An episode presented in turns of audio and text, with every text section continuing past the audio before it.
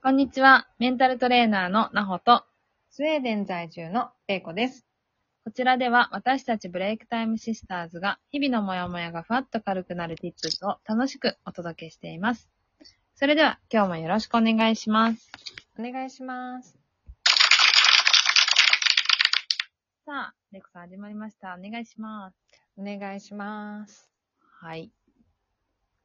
今日はまあだんだんちょっと暖かくなってきたんですけど、ね、春だよね。今日3月10日ですよね。うん。一応収録してるの3月10日なんですけど、あの、気温が3月12から18まで、すっごい暖かいらしいんですよ。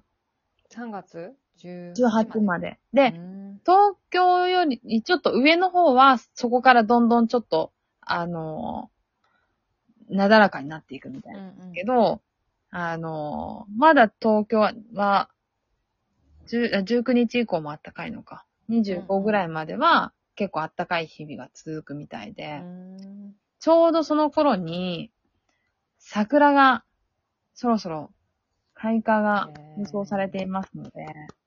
東京一応3月23予想になってます。いやー、嬉しい。はい。ねそうだ。なれいこさんは一応日本での見、せる、見れれそうかな。うん、桜を見れるから楽しみですね。いやー、めちゃめちゃ楽しみだよ。う。うんん。やっぱ日本の桜は特別だよね。いや、そうですよね。やっぱ、り、まあ、いろんな桜がありますけうど、ん。うん。ソメイヨシノが。確かに。やっぱ風情があるから、なんか多分街の雰囲気も一緒になって綺麗だからですよね、多分。うん。どうしてもこう海外だと、そういうね、色が薄いものって、あんまり映えないじゃないですか。うん。ううんん。なんか、あの、うん。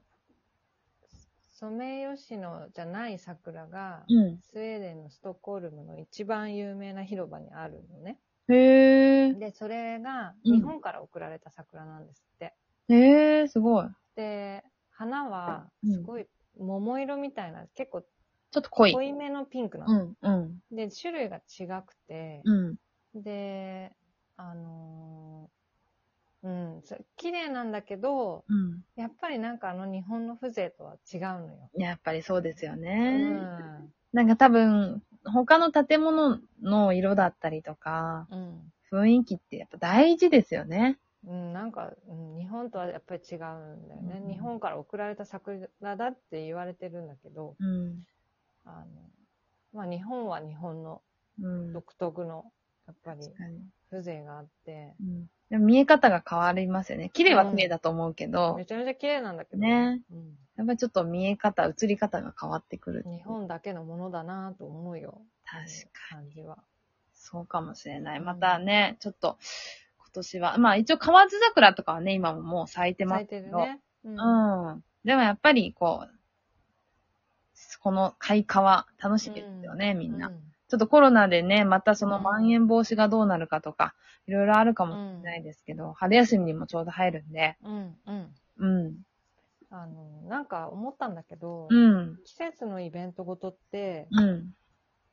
大事にした方がいいよねって当たり前なんだけどさ、なかなかね、なんか忙しいと、確かに。忙しい時って味わってなかったなって思うの。そうかも。うん。だけどなんか今、海外暮らししてるからか、なんか、うん。あ、いいなと思って。うんうんうん。季節を感じるとかさ、その日本の文化を楽しむっていうのって。うんうん。なかなかね、そう、海外にいると、その四季を感じるっていうのって、うん楽しいですもんちょねっ。とに、うん。特にスウェーデンなんかは。まあ、にうん日本の四季とはやっぱり違うかうんらね。うん。あの、その、スウェーデンならではのものはもちろんあるけど、そうですね。あの、うんそ日本のそれとは違うので、うん日本人として生まれてさ、うん日。本の古来のイベントごとみたいなのは、感じるっていいもんだなって、なんかこの年にして思った。まあ、一回離れると余計にそう思います。いや、そうだよね。うん。別にさ、大したことする必要ないんだよ。なんかその時の、例えば、この前だったらおひな祭りだったら。ね、なんかちょっと和菓子をいただくとかさ、ちらし寿司を食べるとか、そそんなんでいいわけじゃ。うんんうんうん。でも、それだけでもちょっと心がさ、潤うじゃん。確かに。うん雰囲気を味わうっていうのね。うんうんいいですね。ぜひ、あ日本にいる間に、たくさん味、わいます。味わわせていただきます。皆さんもぜひ、四季を感じてみてください。はい。はい。じゃあ、今日のテーマは、今日のテーマは、弱みを見せる勇気を持つことというテーマでいきたいと思います。弱みを見せるだってよな、ほちゃん。いやー、私が一番にこと。でもよく、ねえ、なんか一番苦手な分野に取り組んだよね、最近。なんか。そうですね。なんか気づかないように、蓋をして、蓋をしてうんたものを、すごいこう、蓋を開けられた感じはするかもしれない。うん。うん。なんかやっぱりどうしても自分の嫌なところ、うん。見たくないところって、隠したいじゃないですか。うんできれば。もうね、玲子さんとか私のことをほぼほぼいろいろわかり 隠してるからね、出しますけど、うん弱いところも。うんだけど、そうじゃない限り、やっぱり人に見出すって。うん、難しいことだうし、ん。できれば見せたくない。うん。まあ、かっこ悪いしね、恥ずかしいしね。そうそうそうそうそう。うん。だし、それに蓋をしてるってことは、うん。あの、その上にうん。別の自分を乗せてる。覆いかぶせてるうん。っていうことなんですよね。うん。うん。でも鎧を作ってね。そう、鎧を作ってると意外うんとその本来の自分、弱い自分っていうものに、意外と気づくのに時間がかかる。本当に時間かかるなとうん。うん。思いました。うん。うん。で、私も分かってはいるものの、うん。うん。うん。こうやってね、こう、メンタルの話したりとか、うん。えっと、見つめ直そうってみんなに言ってるから、うん。確かにそういうことを自分でしきちんとやるし、うん。分かってはいるはずなんですよ。うん。人よりは。うん。なのにもかかわらず、うん。やっぱりその重たい蓋をガタガタガタガタってこう言わせながら、ずっと閉め、閉めているっていうことに、うん。あの、気づけないっていうのはね、うむん。なんかやっぱり本当にそれって、みんな蓋をしたがることなんだなって。うん、そうだと思う。なんか別に特別なことじゃなくて、うん。多分全員そうなんだと思うんうんうん。う。なんか、だから、こう、本当にうん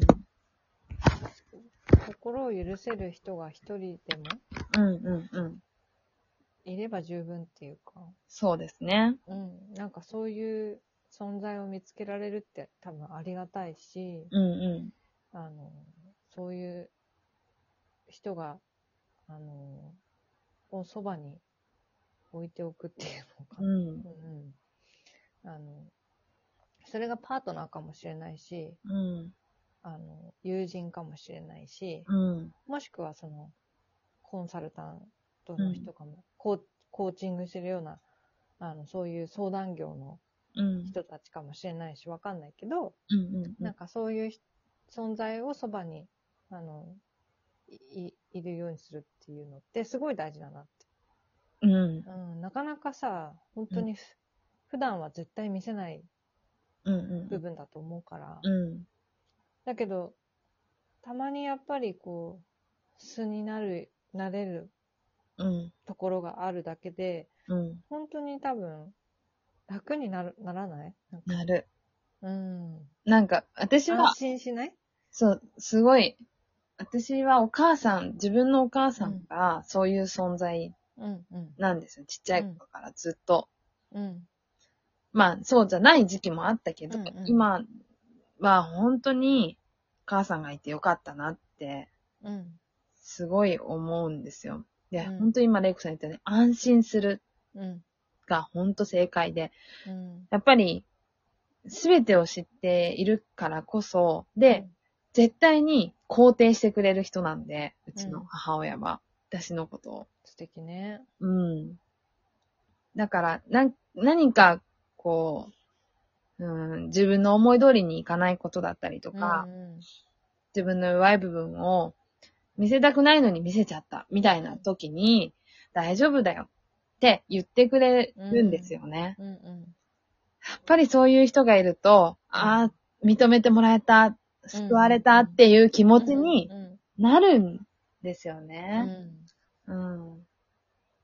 なんかそういう人がよ自分の周りに一人でもいるだけで、うん。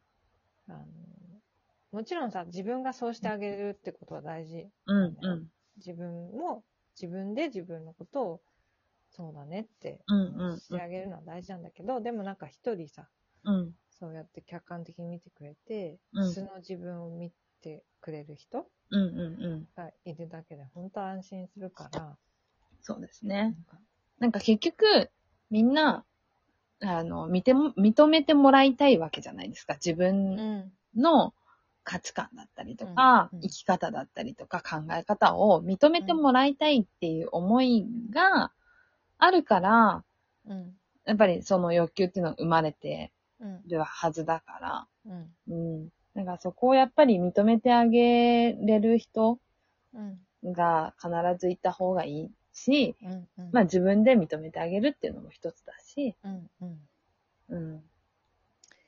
でよ弱いところあるからそう。だからその弱いところは別にネガティブな話じゃなくって、うん。あの、全然さらけ出していいことなんだよっていうことをうん今回私もやっぱ勇気を振り絞って、こう、うん、考えるようになってよかったなって、言えてよかったなとかっていうことは、ちょっと今回学びになったんで、ぜひ皆さんも勇気を出してみてください。はい。ありがとうございました。このトークを聞いていいなと思った方は、いいねやネギスタンプを押していただけると嬉しいです。今日も聞いてくださりありがとうございました。ありがとうございました。